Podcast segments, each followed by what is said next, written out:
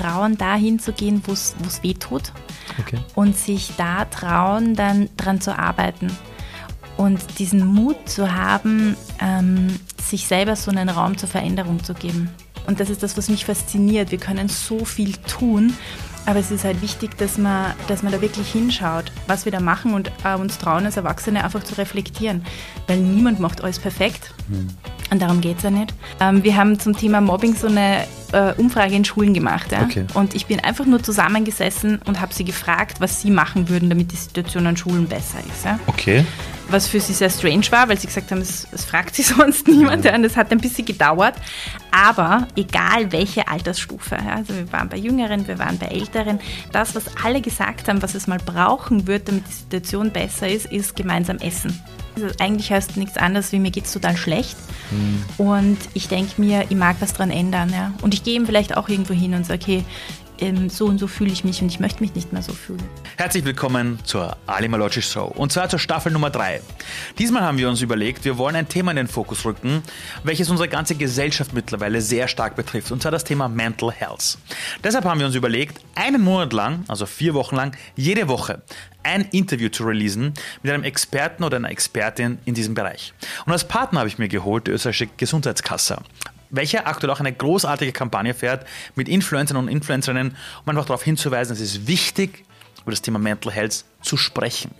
Weil wenn wir nicht beginnen, in der breiten Öffentlichkeit darüber zu reden, dass es normal ist, Mental Health Probleme zu haben, werden wir auch niemals die ganzen Lösungen, die es im Hintergrund gibt, den Betroffenen weitergeben können. Und deshalb habe ich mir gleich in der ersten Folge Elke Prochaska dazu geholt. Sie ist seit über 20 Jahren bei Rat auf Draht. Sie ist die Expertin unter anderem dafür, dass einfach Jugendliche in dieser Welt die richtigen Antworten bekommen, auf die großen Fragen ihres Herzens unter anderem. Ich habe mit ihr eine Stunde lang darüber gesprochen, was Jugendliche eigentlich wirklich brauchen. Wie schaut die echte Hilfe am Telefon aus? Was kann man diesen Menschen mitgeben? Was ist ihr aufgefallen in den letzten Jahren bei der Zunahme von, von Herausforderungen im Bereich Mental Health? Und das Interessante ist, wir haben zwar über Jugendliche gesprochen, aber ich kann dir garantieren, alles, was wir diskutiert haben, gilt genauso für erwachsene Menschen. Deshalb viel Spaß bei der Folge. Nochmal danke an die ÖGK, an die Österreichische Gesundheitskasse, dass sie uns jetzt einen Monat lang dabei unterstützt, jede Woche nochmal auf das Thema hinzuweisen, für Aufklärung zu sorgen und dafür zu sorgen, dass Betroffene keine Angst haben und nicht das Gefühl haben, ich bin nicht gut genug, sondern hey, ein Problem im Bereich Mental Health ist komplett normal. Es gibt Hilfe da draußen, ich bin nicht allein und es macht Sinn, darüber zu reden. Viel Spaß bei der Folge. Wenn mich ein ein junger Mensch, sagen wir so 13, 14 Jahre, wenn der uns gerade zuhört und diese Person hat die Frage, was ist ein gelungenes Leben? Was würdest du sagen? Also, ich glaube, gelungenes Leben ist dann, wenn, wenn du dich wohlfühlst. Das würde ich sagen. Wenn du dich wohlfühlst, wenn das für dich passt, wenn du das Gefühl hast, du hast mal was falsch gemacht und hast was daraus gelernt hast für die dann was anders gemacht. Also vor allem immer dann, wenn du selber für dich gemerkt hast, für mich passt das nicht.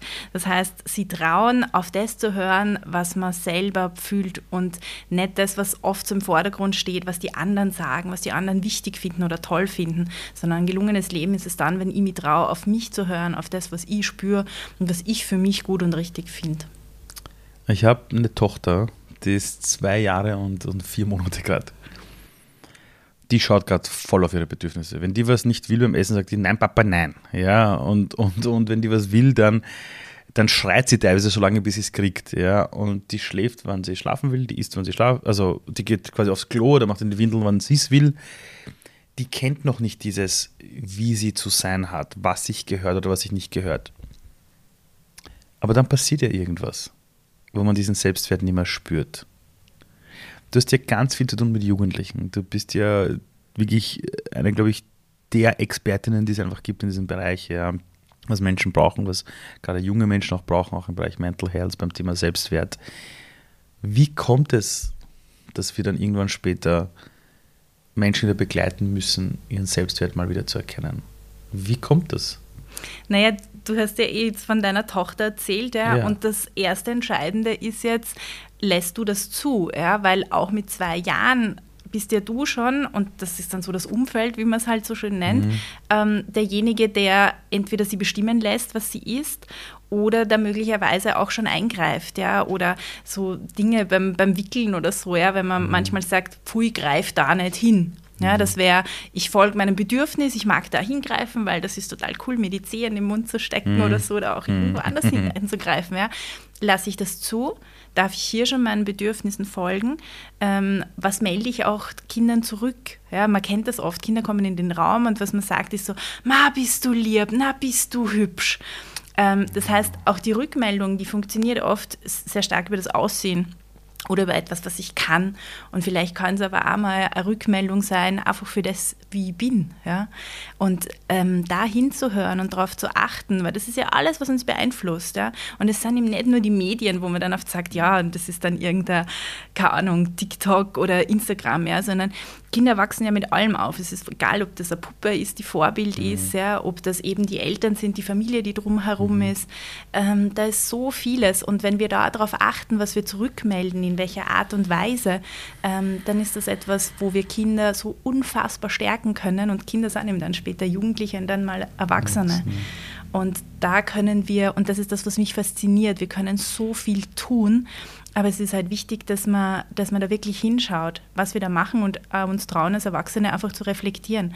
Weil niemand macht alles perfekt. Mhm. Und darum geht es ja nicht. Aber wenn man hinschaut, wie kann man Kinder möglichst gut begleiten, damit sie sie einfach so annehmen können, wie sie sind. Das ist, glaube ich, so das Ziel, das wir alle vor Augen haben müssen. Und nicht nur, dass sie gut funktionieren. Sich selber gut annehmen können, man ist. Ich habe irgendwann mal vor vielen Jahren diesen Spruch gehört, äh, Leistungsgesellschaft, das ist wichtig, das macht uns aus. Ähm, durch Leistung entsteht äh, Gleichberechtigung, weil das jeder schaffen kann. Und ich muss zugeben, ich bin definitiv kein Leistungsschwein, weil ich bin ein unfassbar fauler Typ. Ich mache aber die Dinge, weil ich manchmal das Gefühl habe, wenn ich mich nicht darum kümmere, dass zum Beispiel also Jugendliche mit Migrationsbackground an sich glauben, wenn ich das nicht mache, kümmert sich sonst keiner darum. Deshalb mache ich es für mich war es mein Leben lang ein Problem, einem Leistungsdruck ausgeliefert zu sein. Immer wenn ich Leistungs, von außen Leistungsdruck hatte, ich muss jetzt was liefern, habe ich einfach einen Burnout bekommen, bin wirklich psychisch krank geworden, bin monatelang vom Arbeits wirklich rausgefallen aus dem Arbeitsmarkt, habe Antidepressiva benötigt, habe Serotoninaufnahmehämmer bekommen, das war damals im Alter von 27 auch als ich mein erstes Startup gegründet habe bei Watcher Do und irgendwann in diesem Punkt war, ich muss jetzt liefern, ich muss leisten, habe ich gemerkt, alles in mir zieht sich zusammen. Jetzt bin ich aber ein erwachsener Mensch. Wie geht es denn Kindern mit diesem Leistungsdruck? Weil äh, du wirst ja nicht geboren und dann heißt, hey, du bist jetzt geboren, du musst leisten, sondern wir werden ja geboren und wollen ja geliebt werden für die Person, die wir sind. Wir wollen ja äh, ohne, ohne erst was zu leisten ja gesehen werden. Wie geht es den Kindern in dieser Welt, wo dir jeder irgendwie erklärt, du musst leisten, du musst liefern, Performance, um 5 Uhr in der Früh aufstehen, dann musst du deine Tagesroutine haben, du musst das hinbekommen und dann hast du es geschafft. Wie geht es Kindern heute damit? Ähm, ich formuliere es frech, ihnen geht so, wie wir mit ihnen umgehen. Es gibt halt Kinder, die ähm, in jeglichem Umfeld, in dem sie sich befinden, diesen Druck bekommen. Ja, also ich gehe vielleicht in die Schule und höre schon in der zweiten Klasse, das ist total wichtig, was für Noten du hast, weil das ist dann entscheidend, in welche Schule du darfst. Oder wenn du so weitermachst, kannst du niemals ins Gymnasium gehen. Ja? Mhm. Zweite Klasse Volksschule. Mhm. Ähm, Kinder spüren diesen totalen Druck, erzählen mir das dann oft. Ähm, also die spüren wirklich den Druck, die den die den. Eltern reinprojizieren?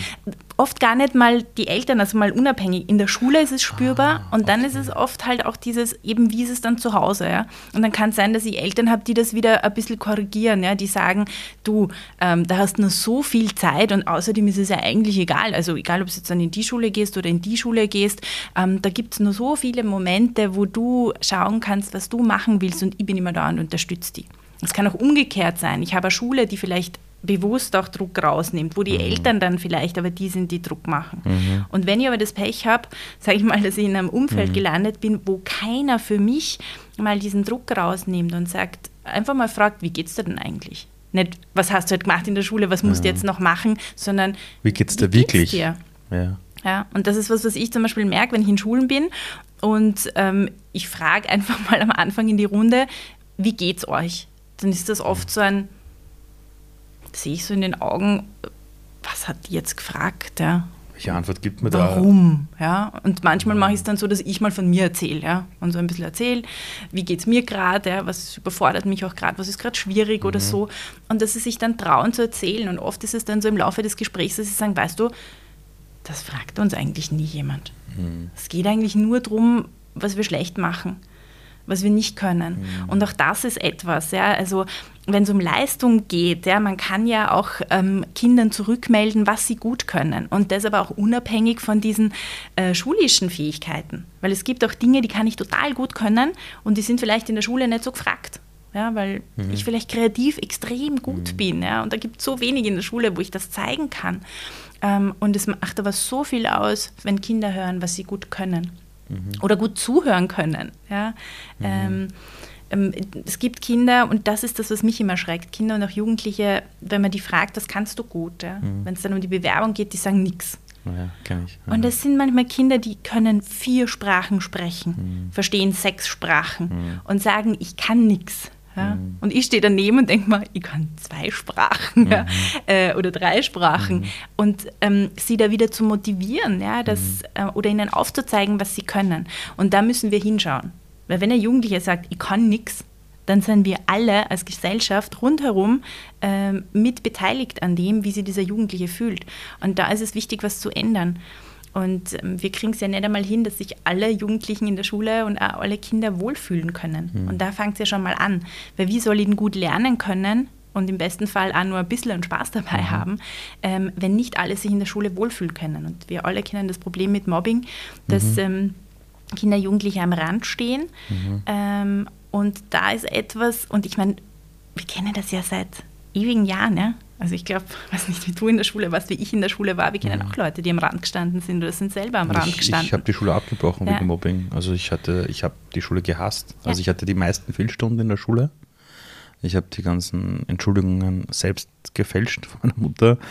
Ähm, ich hatte einfach Angst, dahin zu gehen. Ich habe als Kind gestottert ähm, und das war eine Katastrophe. Also ich habe den Mund nur aufgemacht, du hast von hinten schon gehört, ah, der Ali kann nicht mal reden und so.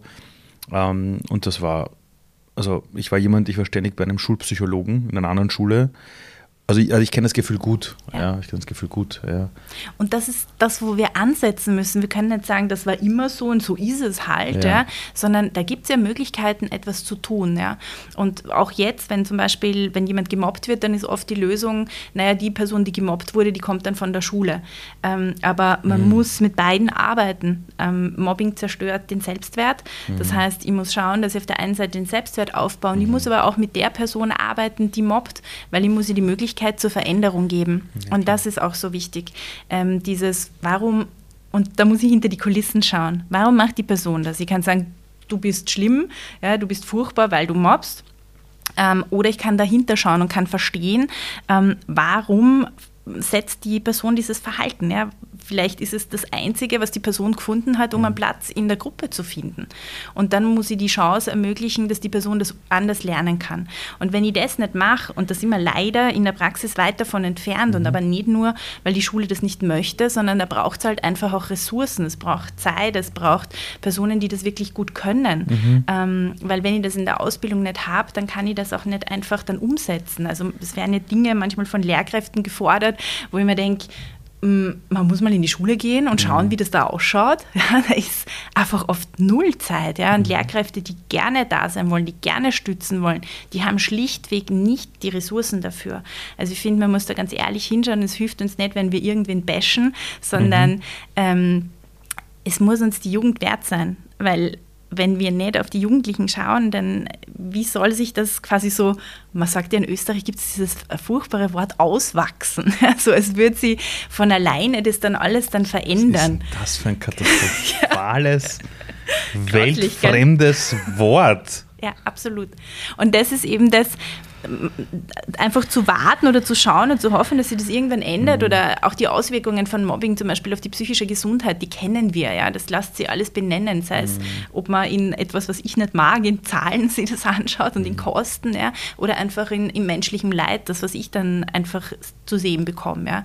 Ähm, erwachsene Menschen, die einfach ähm, sich selber nicht annehmen können, die sich selber wertlos empfinden, mhm. die sich tagtäglich äh, gedanklich auch fertig machen und niedermachen. Und da kann man mit Jugendlichen einfach herrlich arbeiten. Und das ist etwas, was, was in die Schule reingehört. Es mhm. ist nicht nur Mathe und Deutsch und Englisch. Ähm, die Chance zu haben, zum Beispiel, dass Jugendliche lernen, hey, wenn es mir nicht gut geht, dann kann ich wohin gehen. Und das könnte in der Schule, egal ob das die Schulpsychologie mhm. ist, ähm, ob das Therapeutinnen sind, die vor Ort sind.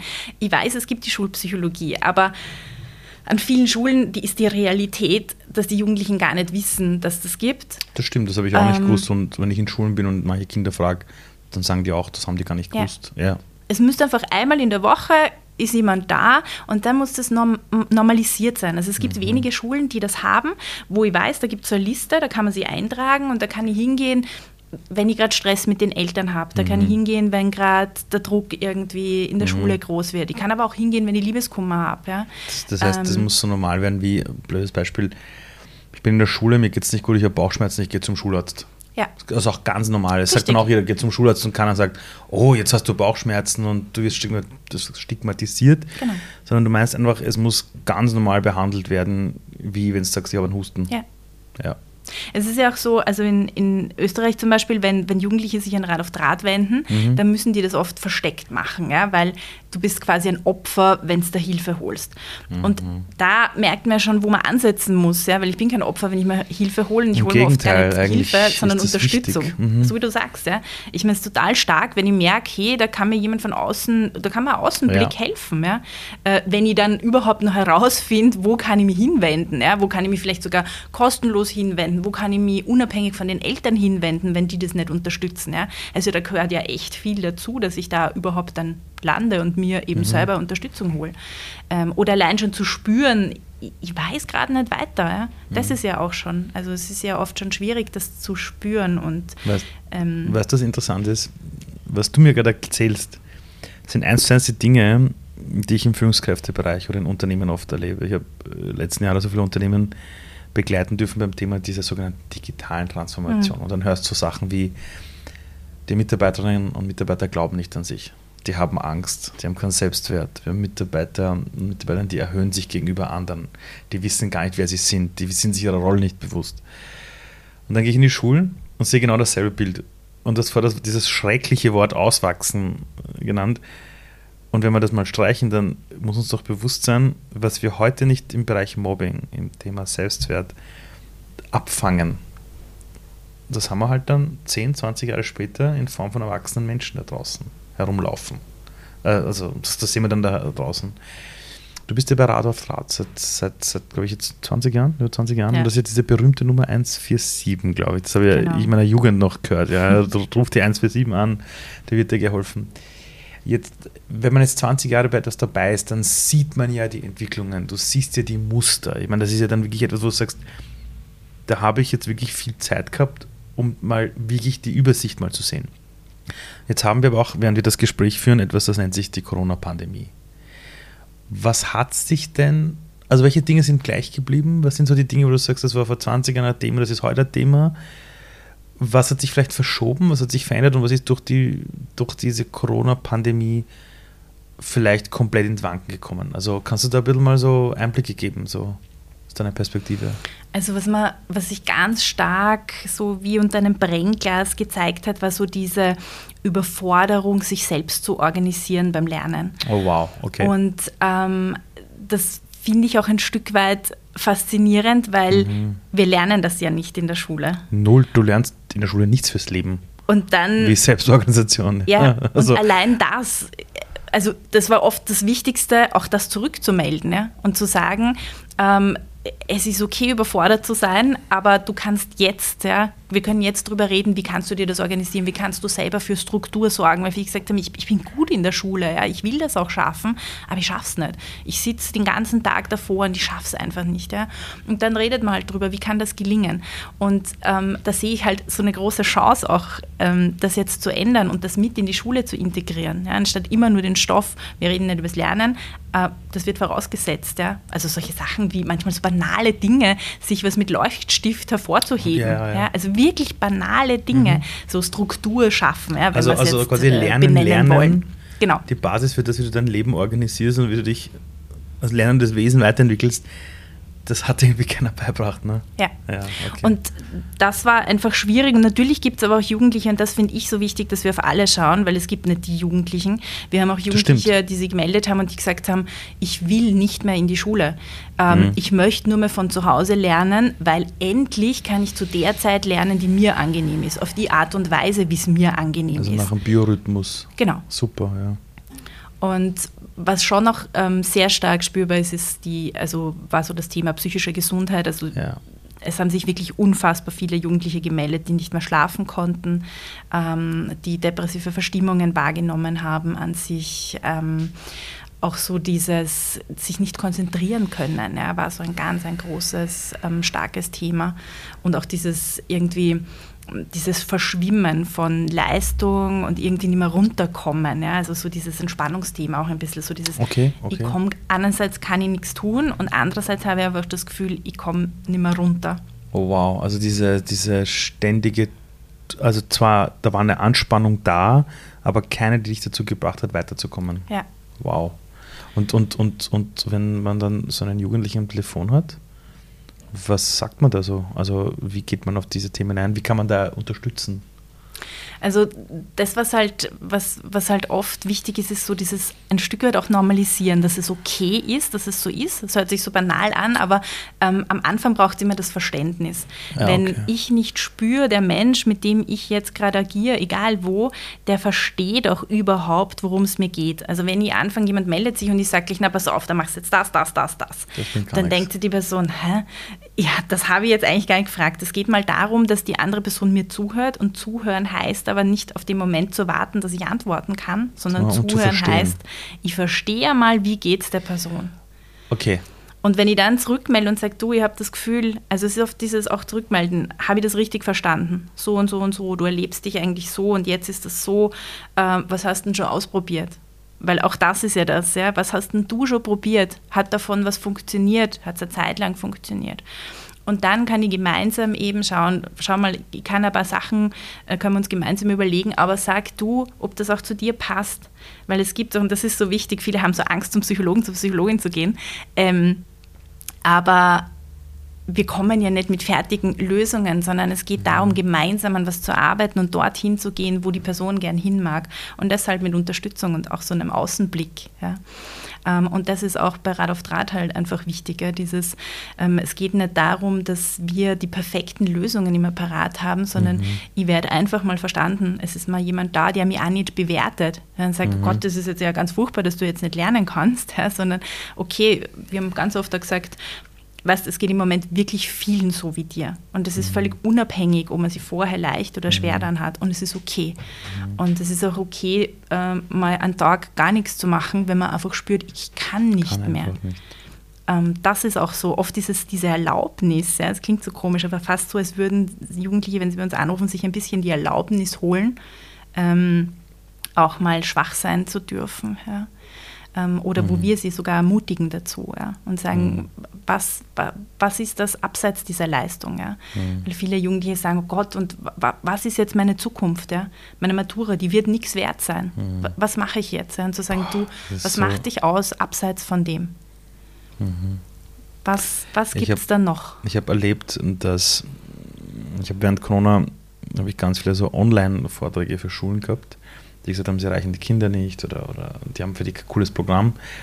Da hast du gemerkt, dass die Jugendlichen sehr oft einfach die Ängste ihres Umfelds weitergespiegelt haben. Also zum Beispiel, dass Jugendliche haben zu mir gesagt, ja, wir sind ja die, die, die was, wir werden eingehen in die Geschichte als die Corona-Maturanten. Mhm. Uns wurde die ja geschenkt, sagen alle. Und dann habe ich ihnen einfach nur erklärt, glaubt's mir's, bis auf den ersten Job wird euch nie wieder jemand nach der Matura fragen.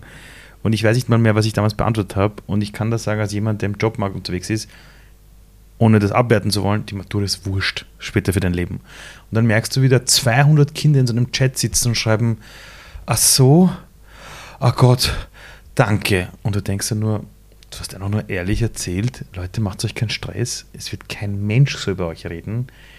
Und du merkst einfach, äh, und ich denke mir dann immer, woher kommt dieser Leistungsgedanke und auch diese, dieses eben, es sich nicht zu erlauben? Weil du hast auch vorher erwähnt, das Thema Entspannung.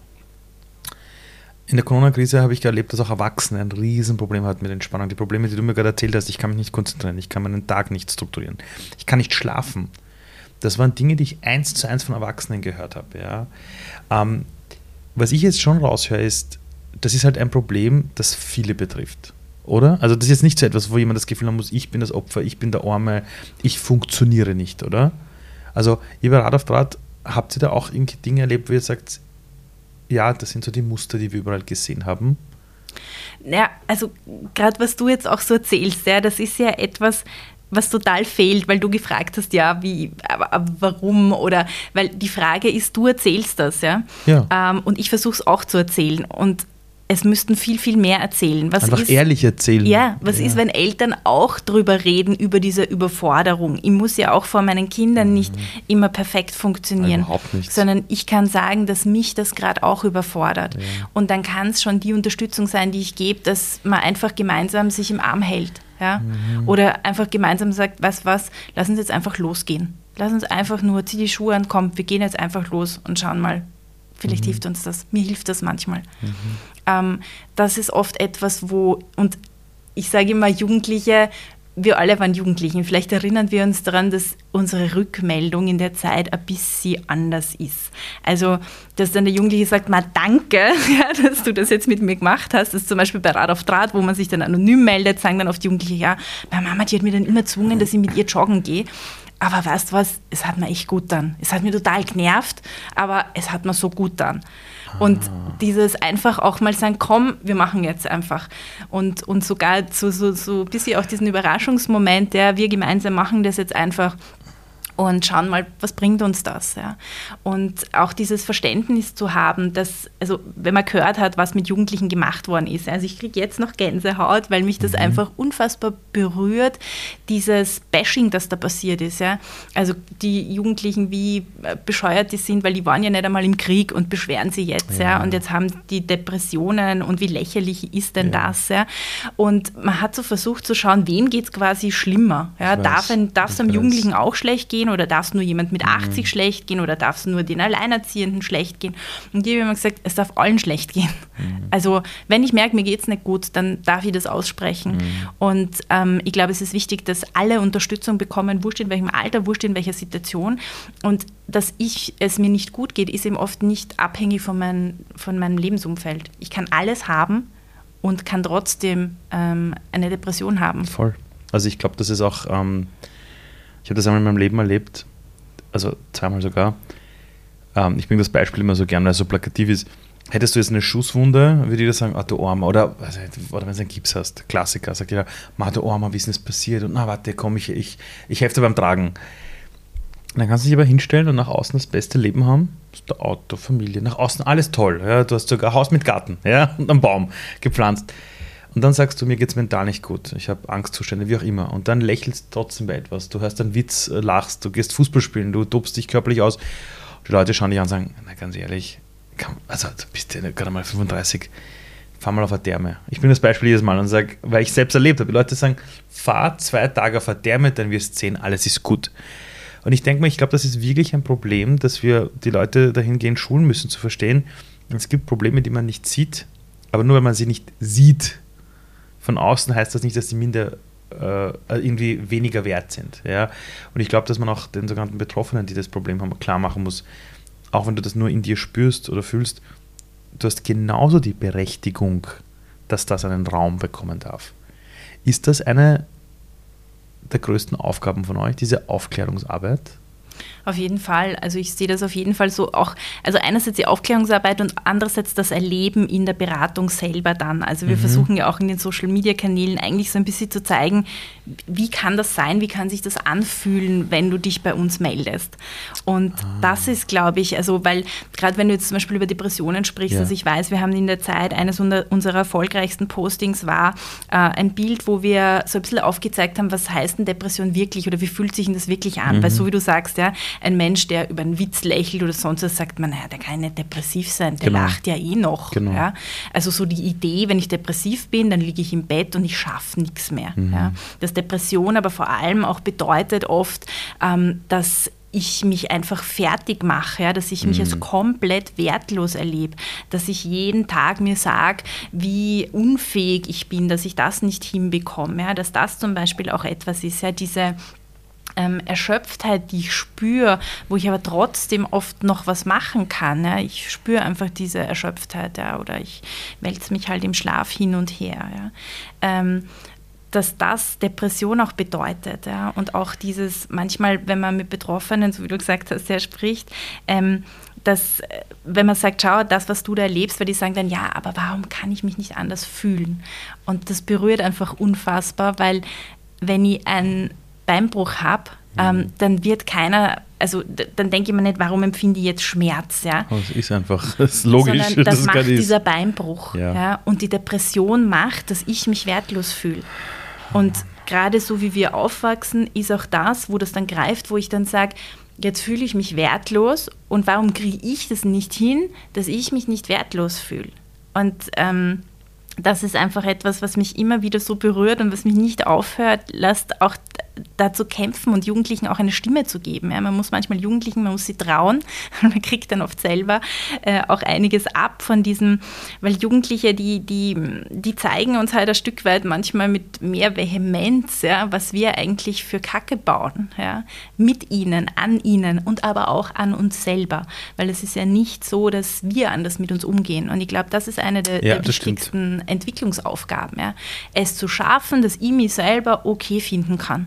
Mhm. Ich kann mich schier finden an einem Tag. Ja? Mhm. Und ähm, ich kann aber trotzdem sagen, okay, ich fühle mich halt nicht wohl, aber es ist trotzdem okay. Ja? Es ist okay, dass ich mich heute nicht so wohl fühle mhm. und ähm, als dass ich sage, ich, du bist, ich bin ja schier, ich bin ja mhm. hässlich, ich kann jetzt nicht zum Ali heute gehen, ja, weil mhm. der filmt da mit mhm. und das geht nicht. Ja, und, und, und wie furchtbar bin ich eigentlich? Ich kann sagen, okay, fühle mich halt nicht so wohl, ist nicht, nicht so mein Tag, aber trotzdem bin ich okay, so wie ich bin. Und ich kann mich trotzdem mhm. irgendwie annehmen. Und ich weiß, ich will vielleicht was verändern. Aber mhm. ich weiß gut, keine Ahnung, ich hätte die Corona-Pandemie nicht geschafft mit, mhm. mit weniger Essen. Ja? Und jetzt fühle ich mich zwar nicht so wohl, aber es ist okay, dass ich das so wenigstens geschafft habe, auszuhalten. Also so, es geht auch nicht um dieses, ich finde mich toll, ich finde mich super, ich liebe mich, ja, ich liebe jedes Haar an mich und keine Ahnung. Das ist genau das Gleiche, wo Jugendliche... Hashtag Selbstliebe und dann richtig. siehst du einfach nur schöne Fotos und denkst ja. dir, da stimmt was mit mir nicht, weil ich habe das so ja. nicht. Was sagen mir Jugendliche? Hört's damit auf. Weißt du, was das für einen Druck macht? Und ich sage, ja, ich weiß, ja, aber darum geht es nicht. Ja. Reden wir darüber, worum es geht. Ja. Wenn man sich den Selbstwert anschaut, ich finde das immer sehr schön. Ich weiß nicht, ob du das Modell äh, kennst. Also der Selbstwert ähm, sind eigentlich so vier Säulen. Und dann kannst du dir so ein Dach drauf vorstellen. Okay. Ja. Und dieses Dach ist der Selbstwert. Okay. Und unten drunter hast du einerseits diese Selbstakzeptanz ja, ja, So ein bisschen mich selber so, so annehmen zu können, wie ich eben bin, mit mhm. Stärken, mit Schwächen. Ähm, das heißt nicht, sich nur toll finden mhm. zu müssen. Mhm. Dann so ein Stück weit auch diese Selbstwirksamkeit, ja, also dieses, dass ich erlebe, mhm. ich kann etwas verändern, ja, ähm, dass ich Selbstvertrauen habe in meine Fähigkeiten, ja. Eben mhm. in meinem Fall, ja, ich kann jetzt dahergehen und ich werde mit dem Ali da irgendwie jetzt eine Stunde reden mhm. können. Mhm. Ja? Äh, und nicht zu sagen, nein, du hast so eine furchtbare Stimme und du brauchst da gar ah. nicht hingehen, ja, mhm. weil wer will sich das anhören können? Ja? Also wer will sich das anhören wollen? Also das Gegenteil. Und dann hast du noch zwei Säulen, da geht es mehr so, wie bin ich eingebunden in meinem sozialen Netz und als wie sozial kompetent erlebe ich mich. Ah. Ja? Also okay. kann ich, wenn ich jetzt zu dir herkomme, kann ich mit dir einfach Smalltalk führen, ja? Ah, oder okay. denke ich mir, das wird nicht gehen, das werde ich nicht können. Und wenn diese vier Säulen jetzt in Schieflage geraten, ja, dann rutscht halt auch mein Dach. Ja? Und ähm, oft ist es so, wenn man sagt, ja, man muss am Selbstwert arbeiten. Ja. Okay, und was arbeite ich da? Ja? Aber ich finde, mit diesen vier Säulen ist das ganz schön und man kann auch schauen, wie, wie stabil ist mein Dach ja, auf diesen Säulen. Und, ähm, okay, das ist, aber das sind doch so Dinge, wo ich einfach merke, alleine schaffe ich das ja auch nicht. Mhm. Weil das eine ist Selbstakzeptanz. Okay, an dem kann ich vielleicht arbeiten, aber spätestens wenn es um die vierte Säule geht, dieses Soziale mit den anderen zum Beispiel. Das heißt, es hängt schon stark damit auch zusammen, ich und das Umfeld. Ja. Das heißt, es ist schon wichtig, dass wir die Gesellschaft auch wieder daran erinnern, hey Leute, dieses Füreinander-Dasein, dieses Thema Solidarität ist nicht nur ein nettes Thema, das in Kriegszeiten oder Pandemiezeiten gilt, sondern das ist schon irgendwo die Basis unseres Seins, oder? Absolut. Und ähm, mich fasziniert so, dass Kinder das einfach schon so, also die wüssten die Lösung. Ja, ja. Ähm, wir haben zum Thema Mobbing so eine äh, Umfrage in Schulen gemacht. Ja? Okay. Und ich bin einfach nur zusammengesessen und habe sie gefragt, was sie machen würden, damit die Situation an Schulen besser ist. Ja? Okay. Was für sie sehr strange war, weil sie gesagt haben, es, es fragt sie sonst niemand. Ja. Und es hat ein bisschen gedauert. Aber egal welche Altersstufe, ja? also wir waren bei Jüngeren, wir waren bei Älteren, das, was alle gesagt haben, was es mal brauchen wird, damit die Situation besser ist, ist gemeinsam essen. Und es ist so herrlich einfach, aber dieses Verständnis so davon. Simpel. Weil wie würden es wir Erwachsene jetzt wieder übersetzen? Ja? Gruppenbildung, Gruppenbildung von Beginn an und so weiter. Ja? Aber in Wahrheit so geil. ist es ganz einfach runtergebrochen. Ja? Oder auch, ich denke mir, also in meiner Traumschule, da, da ist einfach Persönlichkeitsentwicklung auch mit drinnen. Ja? Weil ähm, manchmal in Workshops sieht man, was in drei Stunden möglich ist, ja, was mhm. man da erreichen kann. Mhm. Aber danach ähm, verblasst das natürlich, ja, weil der ganze andere Einfluss wieder so viel stärker ist, so viel dominanter ist. wenn man das laufend hätte in der Schule. Dass man die Persönlichkeit anpasst, auch an die Herausforderungen der Welt. Ja. Dann könnte man mit den Problemen nicht wachsen.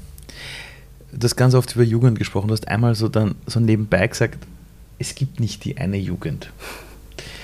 Ich habe in meinem Job als jemand, der manchmal geholt wird zum Thema, wie schaut die Arbeitswelt der Zukunft und so aus, gibt es immer so die Frage, ja, wie ticken denn so die Jugendlichen? Ja, erklären Sie uns das. Die schauen ja alle nur auf ihr Handy und die sind ja alle nur auf TikTok und, und ah, die sind ja alle disconnected und die wollen ja gar nicht bla bla bla. Und auf der anderen Seite heißt es plötzlich, na, die Jugend von heute, die gehen ja alle nur mehr demonstrieren auf die Straße wegen Fridays for Future, alle nur mehr nachhaltige Klamotten.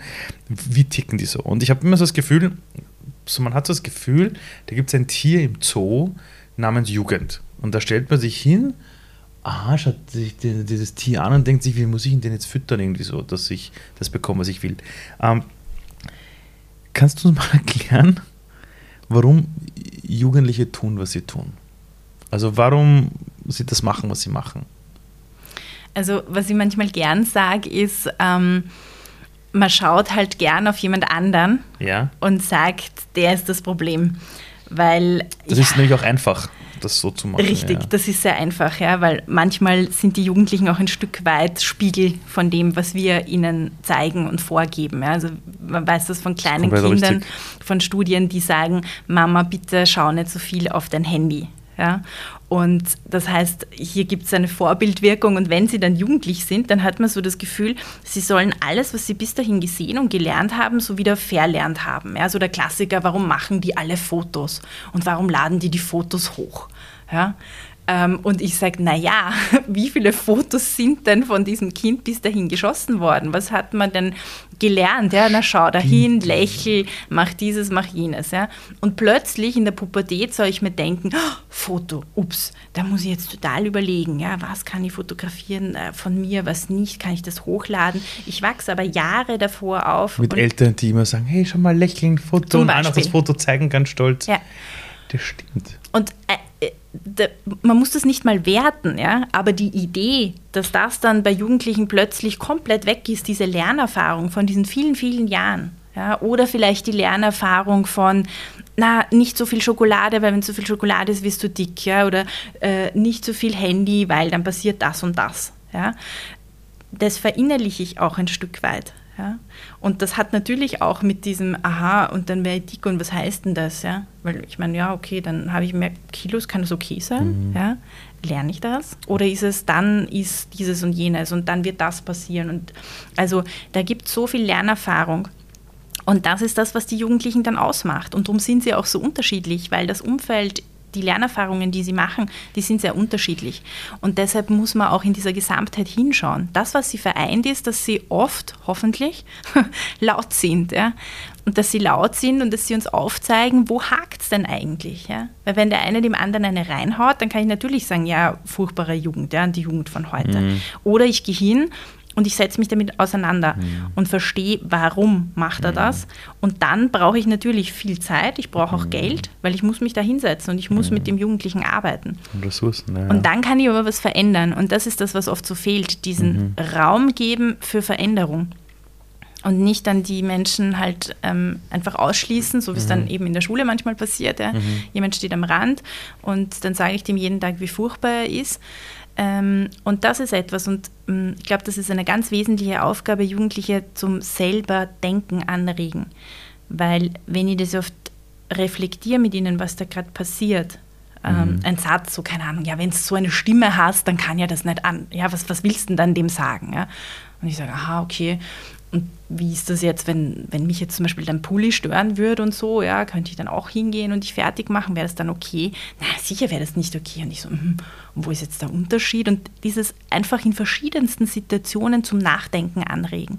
Weil Jugendliche sind nicht blöd, ja, ganz mhm. im Gegenteil. Mhm. Äh, wenn man ihnen zuhört, die sind super klug, die haben super geniale Ideen und wir müssen uns auch trauen, auch von Jugend zu lernen, voneinander lernen.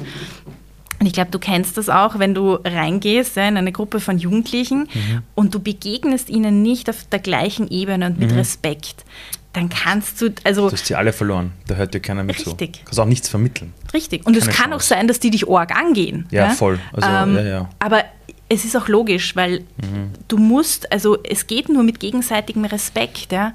Und das ist so viel, wenn man fragt, wie tickt mhm. die Jugend, die tickt so, wie wie sie einfach auch aufwachsen und was für Möglichkeiten, was für Räume sie bekommen. Und ja, wir haben da viele Probleme. Ja? Also ich möchte das gar nicht romantisieren. Wir haben sehr, sehr viele Probleme mhm. und wir müssen da, glaube ich, es, es wäre es wert, hier wirklich vielleicht aus der Corona-Pandemie zu lernen und hier ganz massiv anzusetzen. Ja? Ich meine, es das heißt jetzt eben, die Ressourcen für die psychische Gesundheit werden auf, aufgestockt. Das finde ich gut, aber die Frage ist, wie niederschwellig wird das sein? Ja? Äh, kommt das auch bei allen an? Mhm. Ähm, Werden auch alle mitgedacht? Richtig. Das ist nämlich eine große Frage. Und schaffen wir es auch, dass Jugendliche dann sehen, okay, das ist okay, dahin zu gehen. Ja? Das mhm. ist cool, dahin zu gehen. Mhm. Das ist stark, dahin zu gehen. Mhm. Ja? Ich glaube, es, es, es gibt äh, ein anderes Problem auch. Ich habe dasselbe Problem auch in der Erwachsenenwelt oft wo ich immer noch in Unternehmen erlebe, Menschen haben Mental Health äh, Herausforderungen und sie sagen es nicht, weil sie Angst haben, es wirkt sich auf die Karriere aus, wie kommen sie denn dann rüber, wie reden die Kollegen und Kolleginnen über einen. Ich habe das in der, in, der, in der Lehrerschaft ganz, ganz viel. Also niemand wird ja Lehrer oder Lehrerin, um, reich zu werden. Also keiner sagt, ich möchte ein Ferrari und drei Häuser, ich werde Lehrer oder Lehrerin, sondern die, die machen das ja oft aus einer ganz tiefen Intention, was zu verändern. Dann stehen sie an im, im, System, bekommen immer mehr administrative Aufgaben und dann sagt ja, die Schule muss, die Schule muss. Da gibt es auch viele psychische Probleme, habe ich mitbekommen und unter vier Augen erfahre ich das sehr oft. Aber dann sage ich ja, dann lass doch helfen. Na, wie kommt denn das rüber? Ich bin ja erst, also letztens hat man gesagt, ich bin ja erst 39. Ja, ich, ich kann jetzt nicht jammern über Mental Health Probleme. Und dann merkst du, so wie du gesagt hast, was lernen die Jugendlichen von uns? Wenn sogar Erwachsene die es eigentlich besser wissen sollten, ähm, sich nicht trauen, darüber zu reden. Also ich habe mal, wenn ich auf den Schulen geholt werde, da heißt, wir haben da Kinder, die haben Probleme, die wollen nicht, können nicht so Problemkinder. Dann sage ich immer ganz ehrlich, darf ich zuerst mit den Eltern reden und mit dem Umfeld? Und da gab es mal vor ein paar Jahren in, in Österreich das Problem in einer HTL, wo ein Schüler einen Lehrer verprügelt. Also gab es diese Handyvideos, ein Schüler haut auf den Lehrer drauf und so hin und her. Und ich bin damals eingebunden worden, viel zu spät. Und ich habe mir nur das Umfeld von diesem Jugendlichen anschauen müssen, um genau zu verstehen, ich an dem seiner Stelle hätte leider Gottes wahrscheinlich genau dieselbe Sichtweise auf die Welt gehabt. Und wenn ihr Berataufträge mit Jugendlichen zu tun habt, wie hat man denn dann überhaupt die Chance, einen Jugendlichen zu stärken, damit dieser Jugendliche trotz vielleicht dieses Umfelds sich selber weiterentwickeln kann?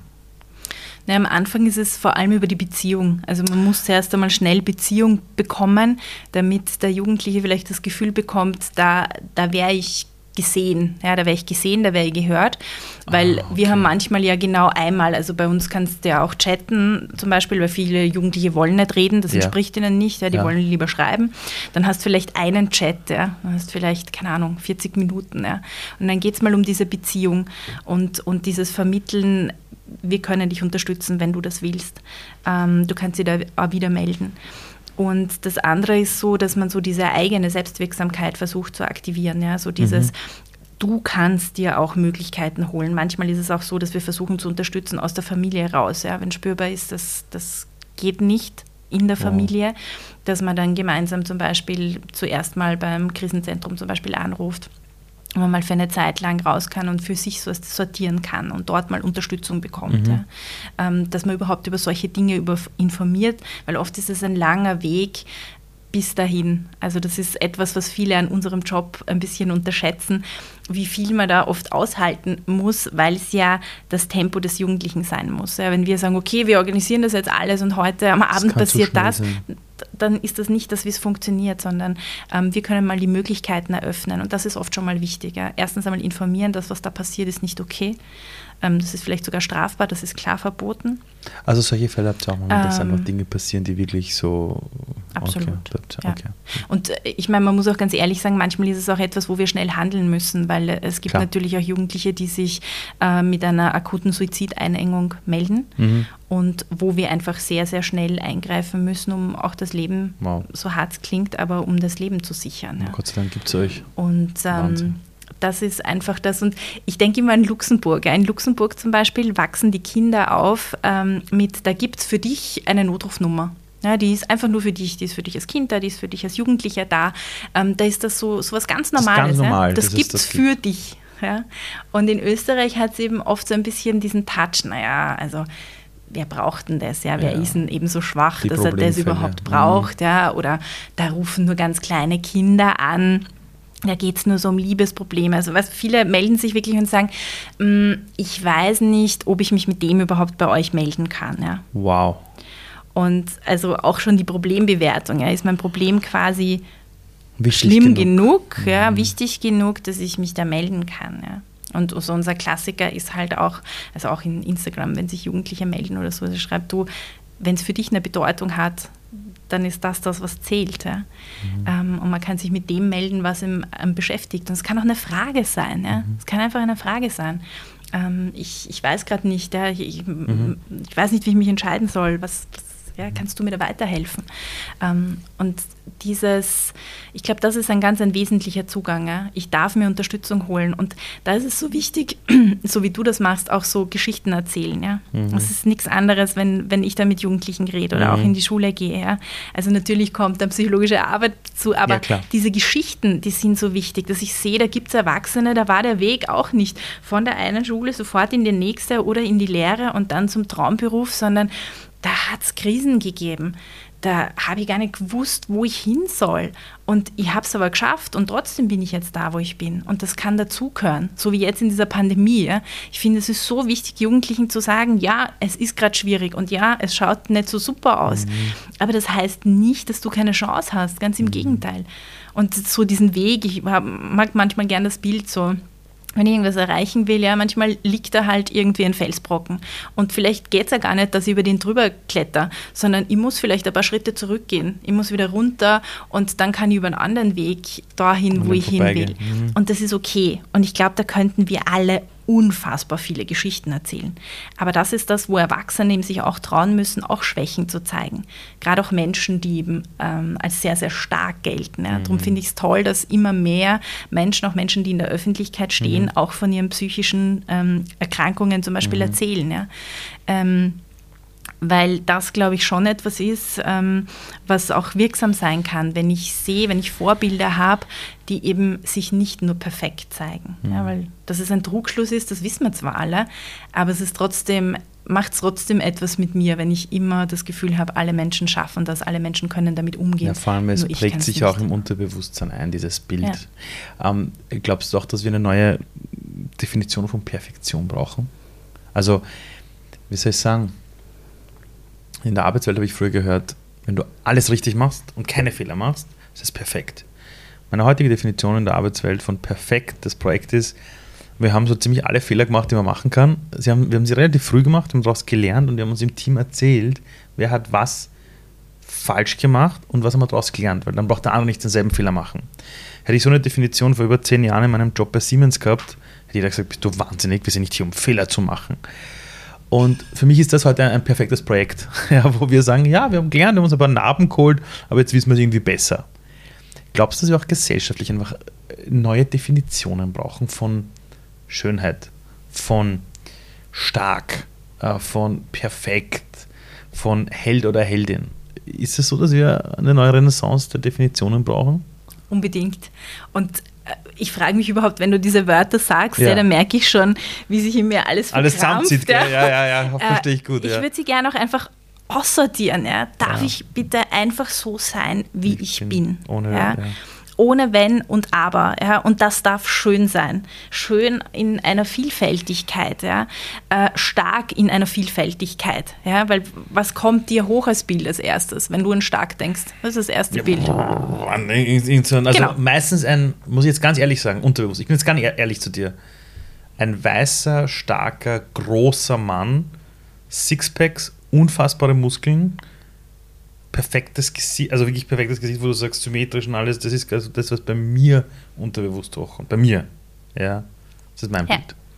Und dieses Schlimme, Bild haben Wahnsinn eigentlich. so, so viele von uns, ja. Und das, Unfassbar eigentlich das kommt ja von irgendwo, das kommt von uns, das kommt von uns allen, das kommt von der Gesellschaft, das kommt von diesem Umfeld, in dem wir aufwachsen. Ja. Und wenn sich das beginnt zu ändern, ja, weil ich meine, also eines der, äh, einer der stärksten Menschen, den ich je wahrscheinlich getroffen habe auf meinem Lebensweg, mhm. war ein ähm, ganz, ganz junger Bursch, der sich am 24.12. bei Rad auf Draht gemeldet hat und wo die Eltern in einem Streit die ganzen Geschenke in den Mistkübel geworfen haben. Und dann hat der Bursch angerufen und hat eigentlich bei uns gefragt, darf ich für meine kleine Schwester, die noch jünger ist, der Bursch war wahrscheinlich sechs, sieben, darf ich für sie Weihnachten feiern? Und ähm, es war für mich damals einfach so unfassbar, wie ein so junger Mensch ähm, dem es völlig egal ist, dass die Geschenke weg sind, ja, völlig egal, wo die sind, ja, die Ängste, die da sein müssen, ja, weil ich bin jetzt einfach allein zu Hause. Und das, was aber im Kopf ist, ist, wie kann ich für meine Schwester jetzt ein schönes Weihnachten gestalten? Ja? Und ähm, das ist ähm, für mich Stärke. Oder Stärke, sagen zu können, ich kann nicht mehr. Bitte unterstütz mich. Ich kann einfach nicht mehr. Mhm ähm, das ist wahre Stärke. Und solange wir beide aber vielleicht eben immer noch das da im Kopf haben, mhm. ähm, einfach als erstes Bild. Ja? Auch wenn ich weiß, wenn ich mit dir länger darüber rede, kannst du mir auch was anderes sagen und definierst ja, ich du Stärke auch andere um. Bilder, aber ja? unbewusst ist das ja, hochgekommen. Absolut. Ja? Und ähm, das, das ist ja genau das. Und das ist aber etwas gerade, ich finde das sehr schön, dass du das sagst, ja, weil man dich anders kennt, auch von dem, wie du Stärke definieren würdest, ja, ja und viele Sätze von dir ja, im klar. Kopf hat. Und das zeigt aber eben, dass man trotz dieser Erfahrungen, die man macht, es ist nicht einfach, also es ist viel schwieriger, sich damit auseinanderzusetzen und für sich selber sich zu erlauben, ähm, Stärke anders zu definieren als das, was ich bis jetzt gelernt habe. Dass ich mir das alleine traue, weil das ist das Erste. Wenn ich warte, dass die anderen sagen, ja, es ist stark, eben wenn du die mhm. Hilfe holst oder so, wenn ich es zu mir sagen kann, mhm. so authentisch, ja, mhm. und da müssen wir ähm, Kinder und Jugendliche dazu mhm. bringen ähm, genau das sich zu trauen, mhm. zu sagen, ich für mich finde mich so schön, ja, egal wie ich jetzt die Haare habe, mhm. ja, welchen Bauch ich habe, mhm. ja, weil der Bauch ist ja immer Bauch. Ja. Mhm. Manchmal ist er ein bisschen runder, manchmal ist er ein bisschen härter, keine genau. Ahnung, ja, aber ja, der Bauch ist einfach so okay, wie er ist, jetzt mal. Ähm, und wenn wir das, ähm, wenn wir das schaffen, ja, Jugendliche hier immer und immer wieder drauf zu stupsen, ähm, wie gehst du mit dir um? Würdest du das deinem besten Freund, mhm. deiner besten Freundin sagen? Ja? Das ist, glaube ich, wichtig. Ich glaube, also ich erlebe das oft, wenn Leute Probleme mit ihrem Selbstwert haben, sage ich, ja, siehst du das Problem auch bei deinem besten Freund oder deiner besten Freundin? Nein, nein. Und dann sage ich, ja, warum gehst du mit dir selber so um? Also ich glaube, zu lernen, sich selbst der beste Freund oder die beste Freundin zu sein, ist, glaube ich, nicht der schlechteste Rat, oder? Ich glaube, es ist einer der wichtigsten Dinge auf dem Weg ins Erwachsenenleben, Leben. weil das ist ja auch die Voraussetzung, auch im Job voranzukommen. Mhm. Ja?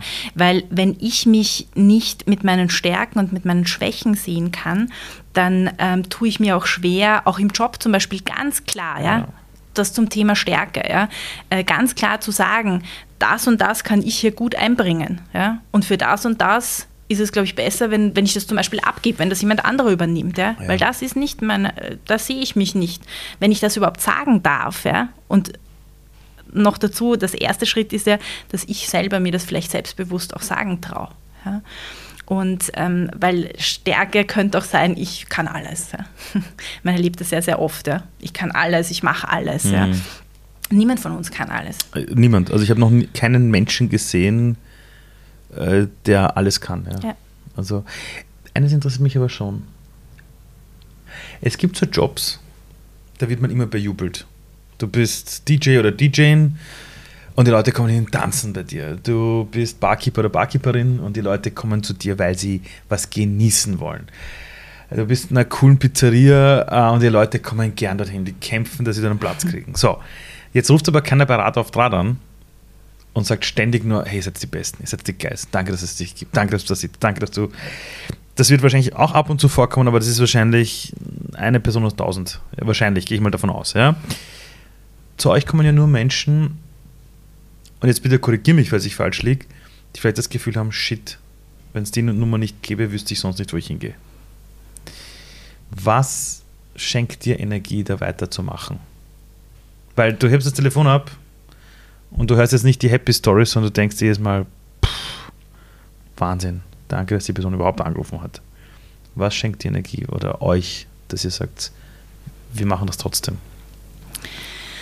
Mm, also für mich sind es wirklich oft so die kleinen, diese kleinen Momente, wenn man hört, dass jemand ähm, ein Stück weit auch durchatmet ja, oder ähm, zum ersten Mal hört, dass das, was er gerade erlebt, wirklich, wirklich heftig ist. Weil manchmal gerade ähm, Kinder und ähm, Jugendliche ähm, ja gar nicht mitbekommen, in was für einem argen, stressigen, furchtbaren Umfeld sie da überhaupt sind. Ja? Also manchmal kann es sein, dass sich jemand meldet und sagt, ja, das und das schaffe ich gerade nicht. Und man fragt so nach und denkt sich, hm, schaffe ich gerade nicht, wie alt bist du eigentlich? Da merkt man, das ist zwölfjährige, elfjährige Person, die sich um die Bankgeschäfte kümmert. Man fragt sich, warum kümmert sie um die Bankgeschäfte?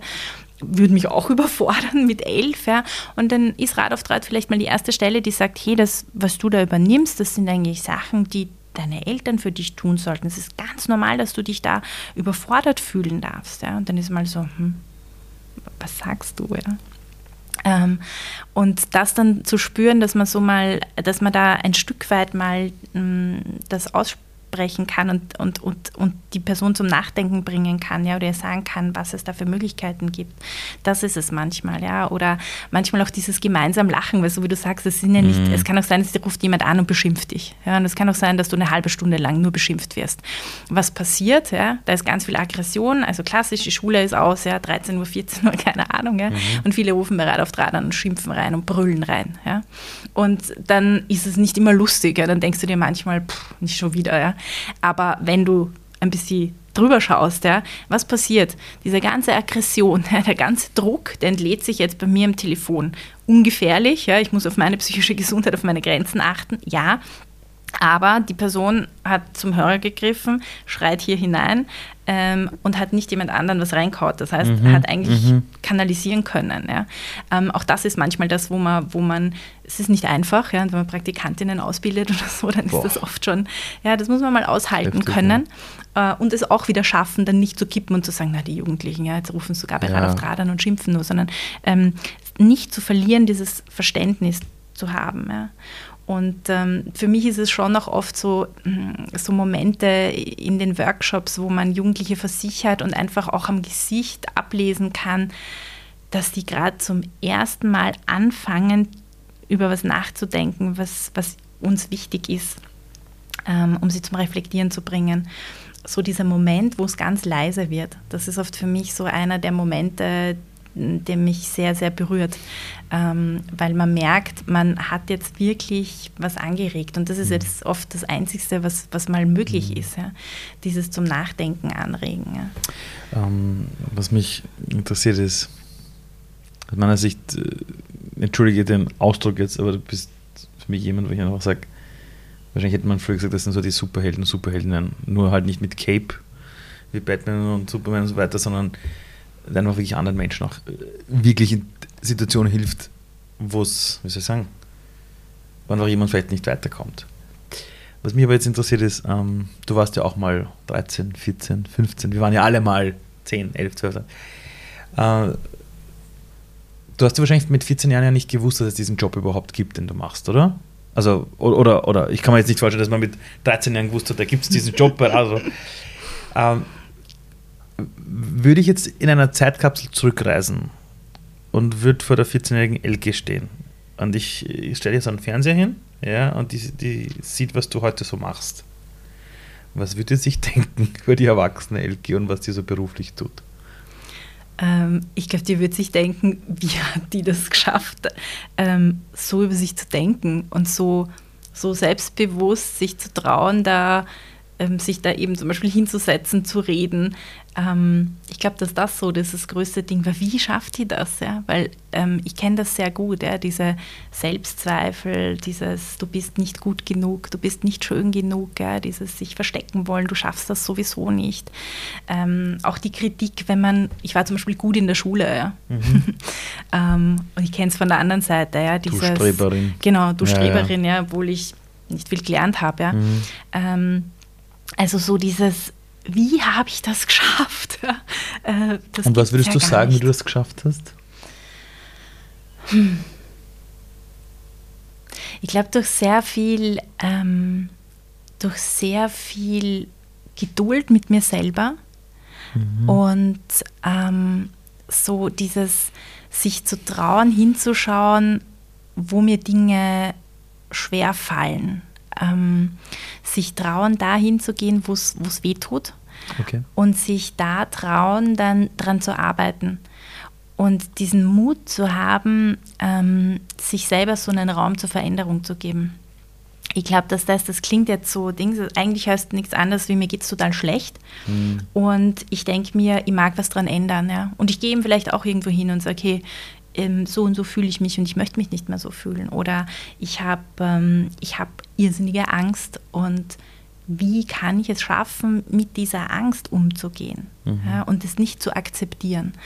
Ja, okay. Und ich glaube, das ist etwas, ähm, was so wichtig ist. Ja? Also ich höre das so oft, ja, ich bin halt so und ich bin halt so und ich bin halt so und ich kann mich nicht ändern. Aber wir können uns ändern. Mhm. Ähm, es ist oft nicht der einfachste Weg, aber gerade wenn ich selber für mich, weil ich soll mich nicht ändern für irgendjemand anderen, mhm. aber wenn ich für mich das feststelle mhm. und mir zum Beispiel hat man oft gesagt, ja, jetzt sei halt nicht so empfindlich. Boah. Was bist denn so empfindlich? Boah, wenn das jemand zu mir sagt, äh, ja. flippe ich aus. Was also, bist du hysterisch als Frau ja. jetzt noch? Ja, blond, ja. stell dir vor, manchmal trage ich sogar Lippenstift. Ja.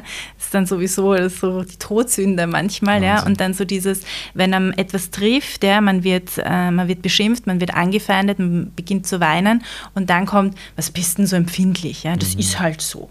Mhm. Und das, was ich aber mittlerweile lerne und was ich weitergegeben habe, ist, dass genau das mich ausmacht. Und ich wäre in meinem Job nicht so gut gut, wenn ich nicht so, ich würde es jetzt im Fachbegriff, ja, äh, sensitiv, ja, ah, okay. äh, wenn ich nicht so sensitiv wäre, dann könnte ich nicht so gut arbeiten, weil das ist meine Möglichkeit, die Menschen zu spüren. Und wenn ich die Menschen spüre, dann verstehen die, also fühlen sich die bei mir verstanden. Und dann kann ich ihnen auch weiterhelfen und weil ich ihnen, ihnen wirklich zuhöre. Und natürlich ermöglicht das anderen Menschen leichter, mich zu verletzen. Und das zu verstehen, ähm, ist sicher auch etwas, was mich zu dem Menschen gemacht hat, der ich jetzt bin. Und das ist das, was ich auch versuche, an Jugendliche weiterzugeben. Ja? Die oft sagen, auch eine klassische Rad auf Draht-Frage, ich bin so schüchtern, was soll ich tun? Und allein, dass sie die Idee haben, weil sie schüchtern sind, müssen sie was tun. Ja? Und das herauszuarbeiten. Mhm. Was kann schüchtern sein? Warum kann, also schüchtern sein darf eine Stärke sein. Voll. Ja? Und da gibt es aber diese Wertungen. Ne?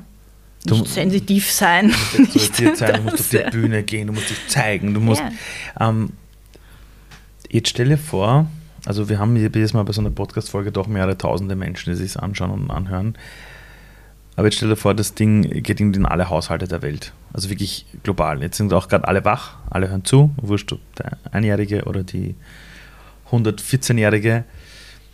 Gibt es irgendeinen Gedanken, wo du dir denkst, das wäre cool, wenn man alle mal drüber nachdenken? Also wirklich weltweit. Ja? Gibt es irgendeinen Gedanken, wo du sagst, wenn ich über mein Leben nachdenke, über meine Arbeit, was ich so erlebt habe, da gibt es so diesen einen Gedanken, wo ich mir denke, Leute, denkt mal drüber nach, das wäre cool. Gibt es da was? Ja, dieses, wie, wie gehst du mit dir um? Drüber nachzudenken, wie gehst du selber mit dir um? Und ähm, sich dahin zu bewegen, mit sich selber so umzugehen, wie mit der Person, die man am aller, allermeisten im Herzen hat. Wow. Ich glaube, ich weiß, was ich zu tun habe. Hm. Dankeschön. Gerne. Danke, Elke.